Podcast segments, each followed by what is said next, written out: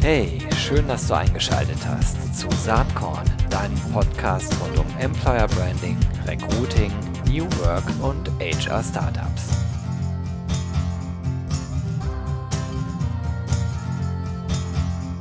Heute, äh, zu Hochzeiten von Corona, kurz nach Ostern, habe ich das Vergnügen, äh, einen guten alten Bekannten, einen Szene-Urgestein hier am Start zu haben. Das ist nämlich Wolfgang Brickwede vom ICR, vom äh, Institute for Competitive Recruiting. Also sicherlich äh, muss, muss ich Wolfgang nicht groß weiter vorstellen. Das kann er kurz selber machen für die wenigen, die ihn nicht kennen sollen. Hi Wolfgang. Hallo Gero, danke für das äh, Möglichkeit fürs Interview.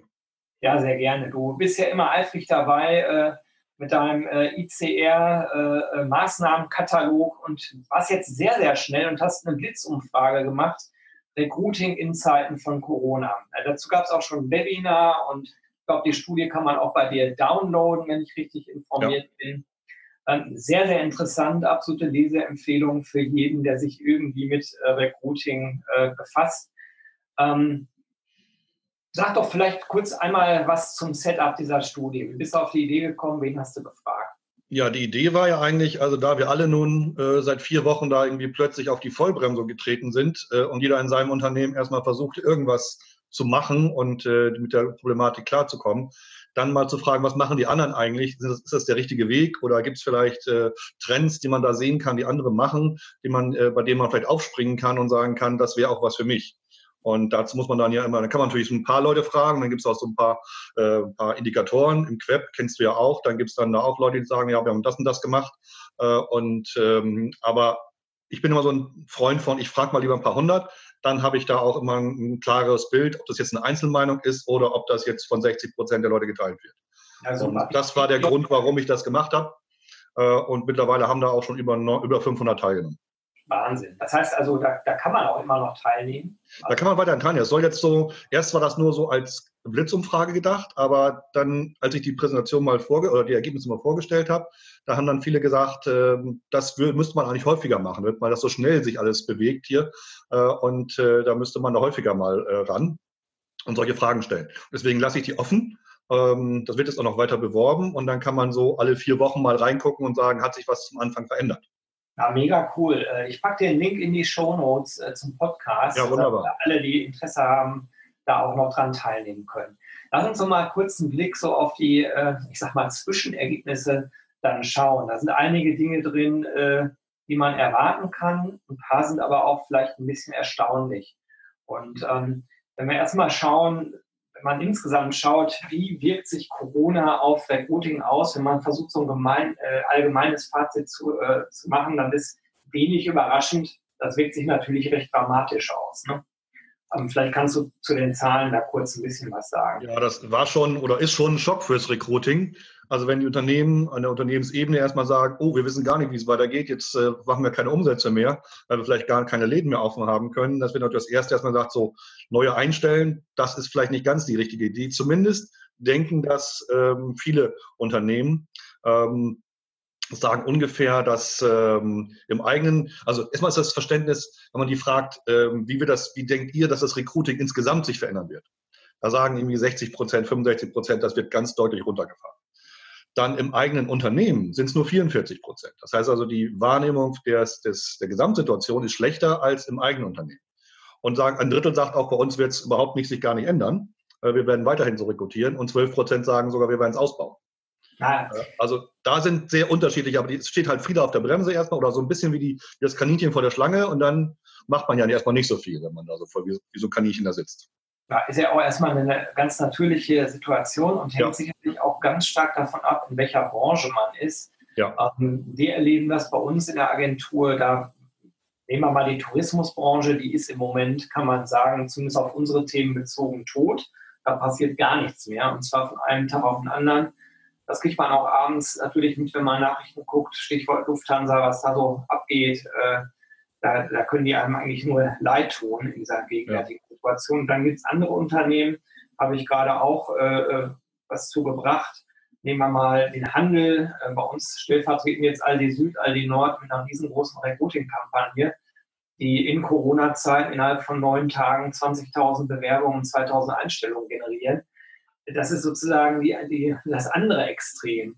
Und das ist auch der Lebensmitteleinzelhandel. Der normale Handel sieht das dann auch wieder anders aus. Ja, ja genau. Es gibt halt in diesen Branchen auch Unterschiede.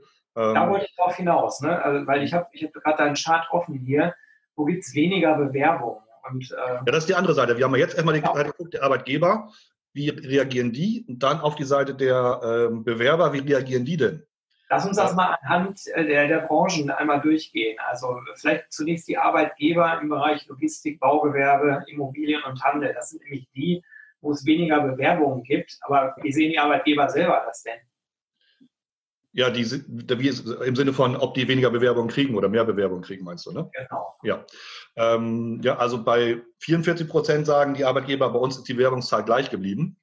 Ähm, gibt sogar 6 Prozent, die ungefähr mehr Bewerbungen bekommen, aber dann sagen auch äh, 47 Prozent, dass sie deutlich weniger oder weniger Bewerbungen bekommen. Also diese Nachfragerückgang auf der Arbeitgeberseite spiegelt sich auch auf der Bewerberseite.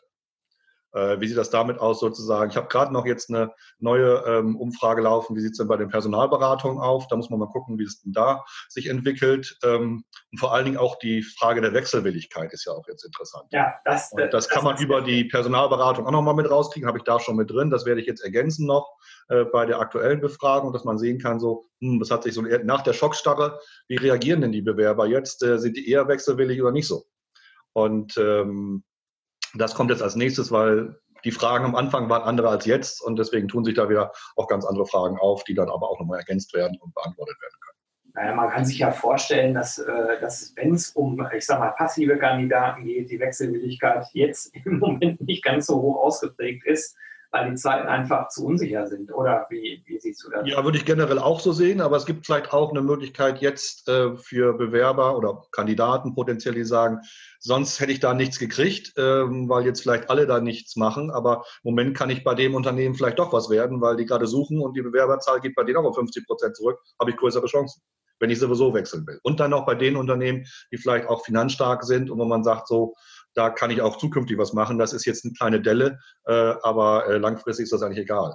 Wenn man sich gerade so den IT-Bereich anguckt, da sind das natürlich Spezialgeschichten. Ich weiß nicht, wie es bei dir aussieht, äh, wenn du sagst Lebensmittelhandel oder andere Tourismus, ob die dann auch den IT-Bereich zurückfahren oder ob die das jetzt gerade nutzen und sagen, okay, sonst machen so eine Art hybrides Recruiting. Wir setzen da Leute raus und da müssen wir noch welche einstellen, weil das müssen wir sowieso weitermachen. Das nützt uns jetzt auch nichts, wenn wir jetzt da drei Monate nichts machen wäre schlau, wenn man so täte. Ich glaube, äh, leider sind die meisten ja. Unternehmen gerade nicht so schlau, weil die Panik einfach sehr groß ist und in ja. Teilen halt komplette Einstellungsstopps äh, verhängt werden.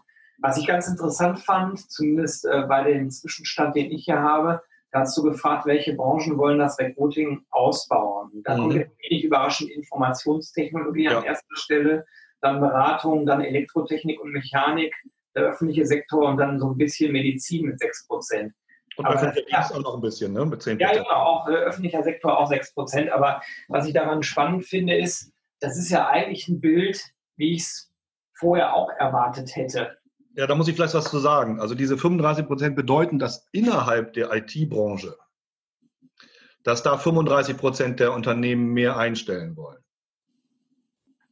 Ah, okay. Also, das ist also eine andere Aussage äh, als sonst, äh, dass die sowieso einstellen wollen. Aber das heißt auch, es gibt auch bei der IT-Branche genug Unternehmen, die sagen, hm, wir stellen mal nicht mehr so viel ein oder wir lassen es mal so, wie es ist. Äh, das ah, okay. wird sich nicht verändern. Also es ist eine besondere Aussage für die Situation jetzt, dass da 35 Prozent in der IT-Branche äh, verstärkt einstellen wollen. Aber trotzdem sind das die Branchen, wo dann noch was passiert, sag ich mal. Mhm. Ja, glaube ich auch. Also ich, ich bin mal gespannt, was glaubst du denn, wie diese ganze Situation sich weiterentwickeln wird. Wir haben jetzt Dienstag nach Ostern und ähm, ich denke mal, dass diese Woche, wahrscheinlich morgen schon, generell was gesagt wird von der Regierung, wie überhaupt mit diesem Lockdown äh, weiter verfahren werden wird.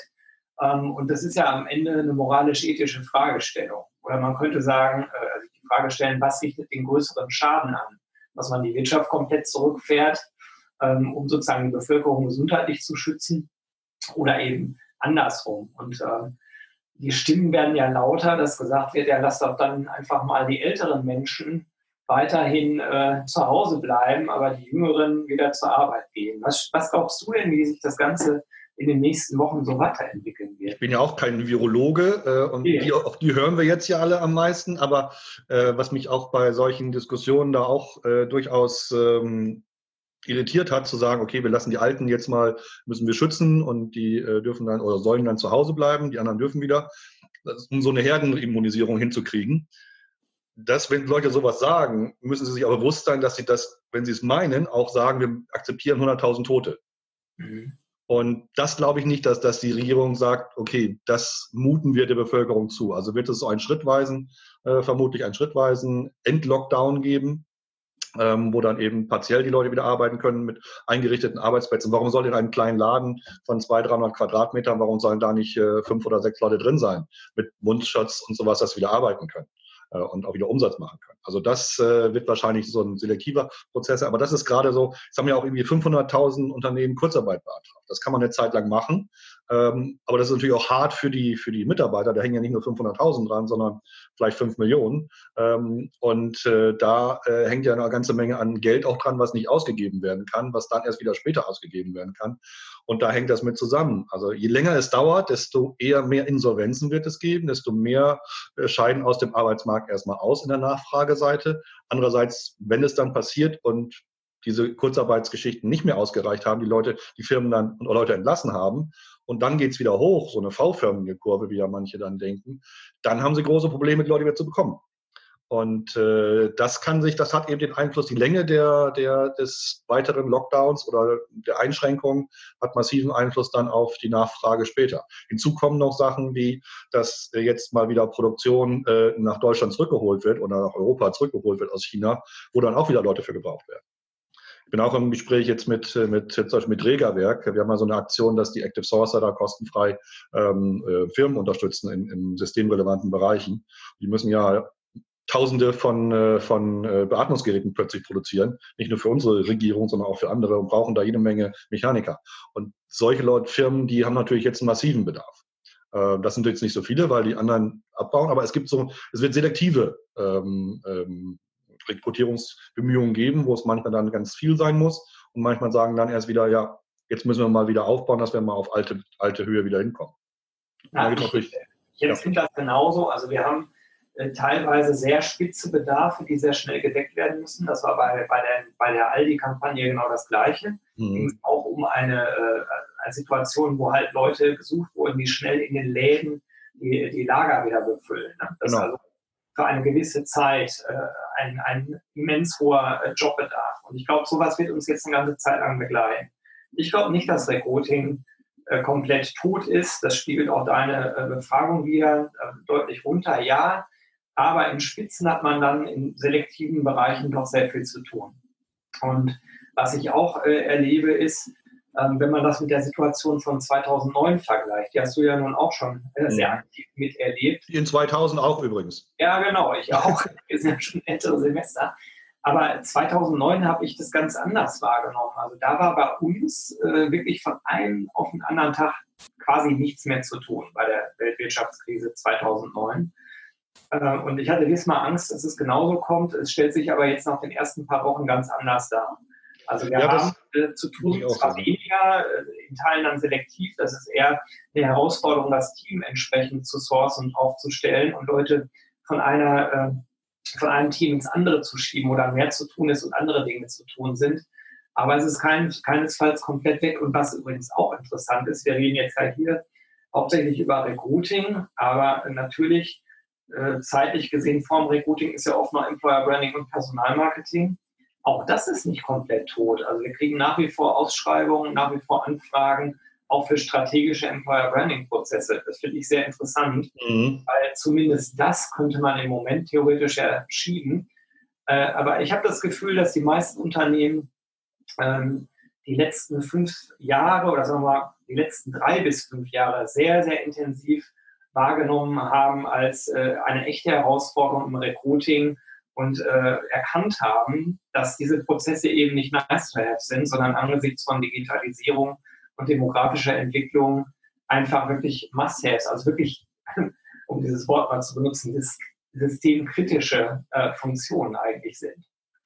Ja, das Thema Digitalisierung, das hatte ich ja noch nicht aufgenommen, aber äh, in meiner Studie ist ja auch rausgekommen, dass 70 Prozent fast der Unternehmen äh, wollen jetzt ihren Recruiting-Prozess stärker digitalisieren. Das ist ja nur ein Abbild für den Rest der Wirtschaft, dass es auch da stärker digitalisiert werden wird. Und ähm, da werden wir auch dann jetzt schneller andere Jobanforderungen bekommen. Wenn die Leute jetzt, jetzt drei Monate oder sowas in einem Homeoffice gearbeitet haben, dann geht das ja offensichtlich.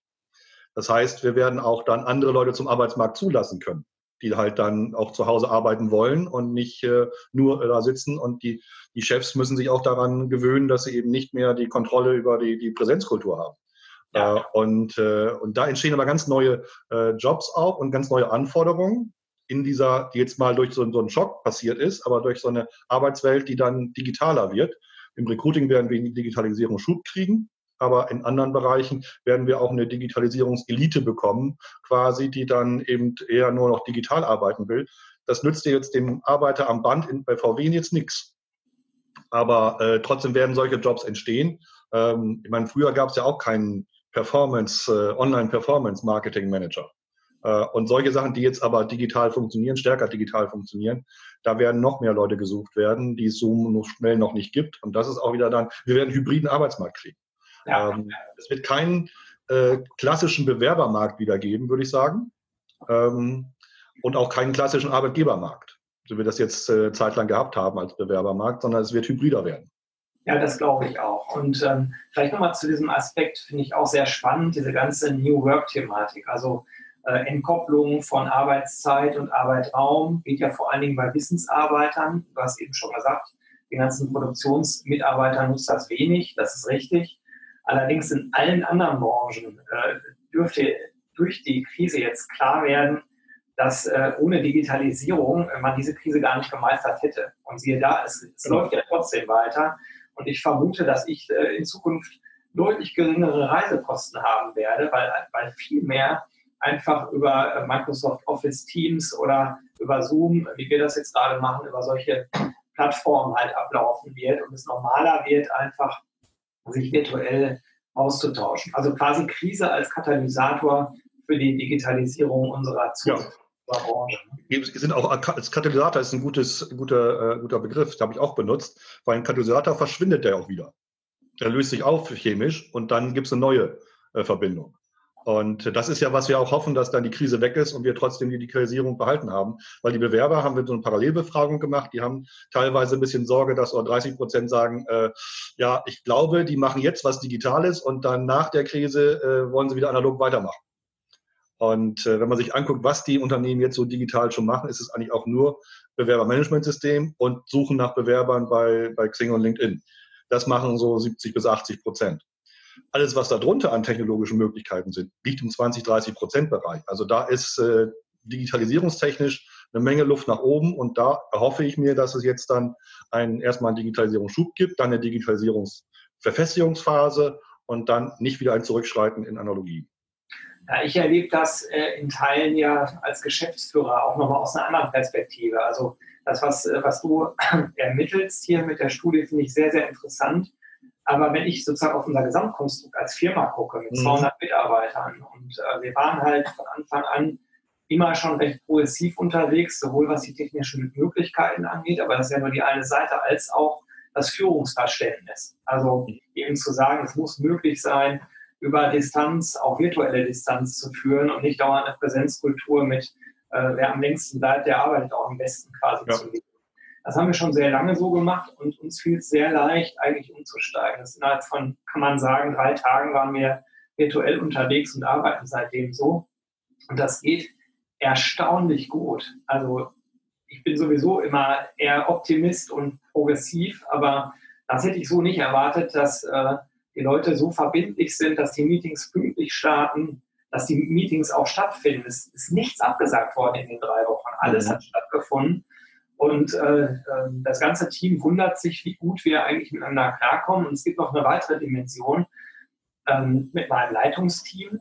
Zum Beispiel treffe ich mich sonst alle zwei Wochen physisch. Das liegt daran, mhm. dass jeder natürlich unterschiedliche Projekte, Kunden hat, auch viel weg ist. Aber im Moment sehen wir uns jeden zweiten Tag morgens eine halbe Stunde virtuell. Ja. Gesagt, das behalten wir bei. Ist die das Kommunikation genau, noch besser geworden? Ja, viel besser. Man ist viel näher äh, miteinander unterwegs. Und das sind so Facetten, die, glaube ich, viele Unternehmen gerade anfangen zu spüren. Das wird die Arbeit grundsätzlich sehr, sehr stark verändern. Äh, was die, was die Recruiter, die im Homeoffice sind, jetzt allerdings äh, sagen, sie vermissen ihre Kollegen. Jeder zweite. Ja, das ist Jeder klar. zweite vermisst die Kollegen. Das ist auch nachvollziehbar. Aber äh, selbst da gibt es Maßnahmen, die natürlich nicht das echte Treffen mhm. komplett ersetzen. Aber das Feierabendbier haben wir letzte Woche mal gemacht, abends mit 80 Leuten, haben uns gegenseitig zugepostet. Jeder hat mal gezeigt, wo er sitzt und so. Das hat schon auch Wege geschaffen. Es ist nicht das, äh, das komplett gleiche, aber es, aber es hilft, sowas zu machen. Ja. Ja, nee, das stimmt. Also es, aber er setzt nicht den persönlichen Kontakt. Also da hoffe ich mal, dass wir dann bei den Lockerungen doch nochmal wieder auch noch äh, persönlicher, analoger werden können in dem Bereich. Ja klar, ich glaube, das, das hoffen wir ja alle. Ähm, wenn wir nochmal nach vorne gucken, wir haben schon ein paar Dinge gesagt, äh, also der Status quo, wie es jetzt direkt vor der Krise war, da sind wir uns einig, das wird so nicht wieder kommen. Es werden eher hybride Märkte sein, wo man sich noch mehr auf die jeweilige Zielgruppe einstellen muss, auf das jeweilige Unternehmen, die jeweilige Branche. Ähm, es wird also viele, viele unterschiedliche Rahmen- und Marktbedingungen geben, die nicht mehr so direkt miteinander vergleichbar sind. Das schätzt du, glaube ich, ähnlich an. Sehe ich, sehe ich genauso, sehe ich genauso. Also wir haben ja früher auch schon eine Zielgruppenorientierung, wir haben mit Personas gearbeitet oder viele Unternehmen haben mit Personas gearbeitet. Ähm, also gewisserweise Hybrid war es auch schon, aber es war halt flächendeckend, hieß es Fachkräftemangel.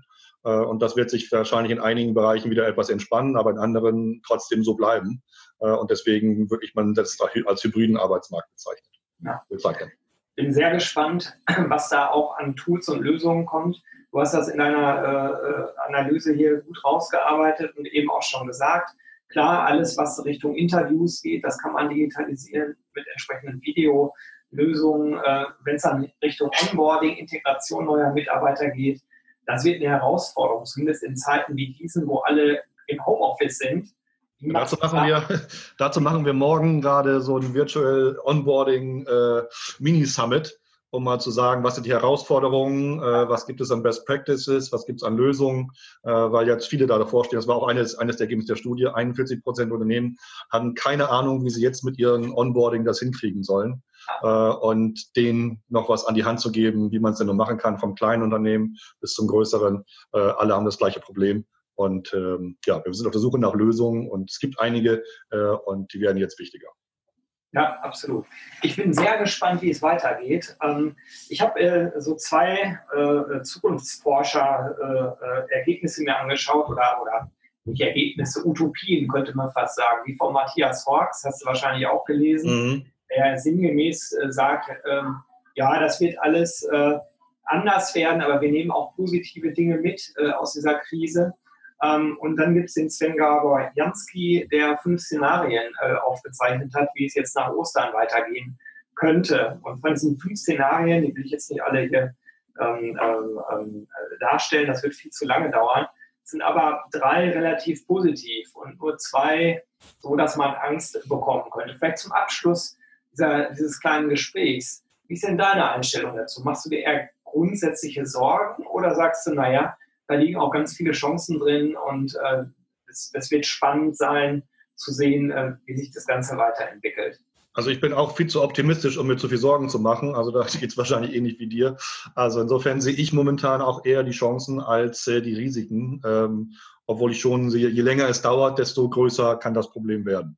Ja, ja das sehe ich genauso. Du, ich sage erstmal danke für den netten Talk. Gerne. Bei Zeiten gerne wiederholen. Und mhm. wie gesagt, in den Show Notes findet ihr die Studie, die Zwischenergebnisse von Wolfgang und mhm.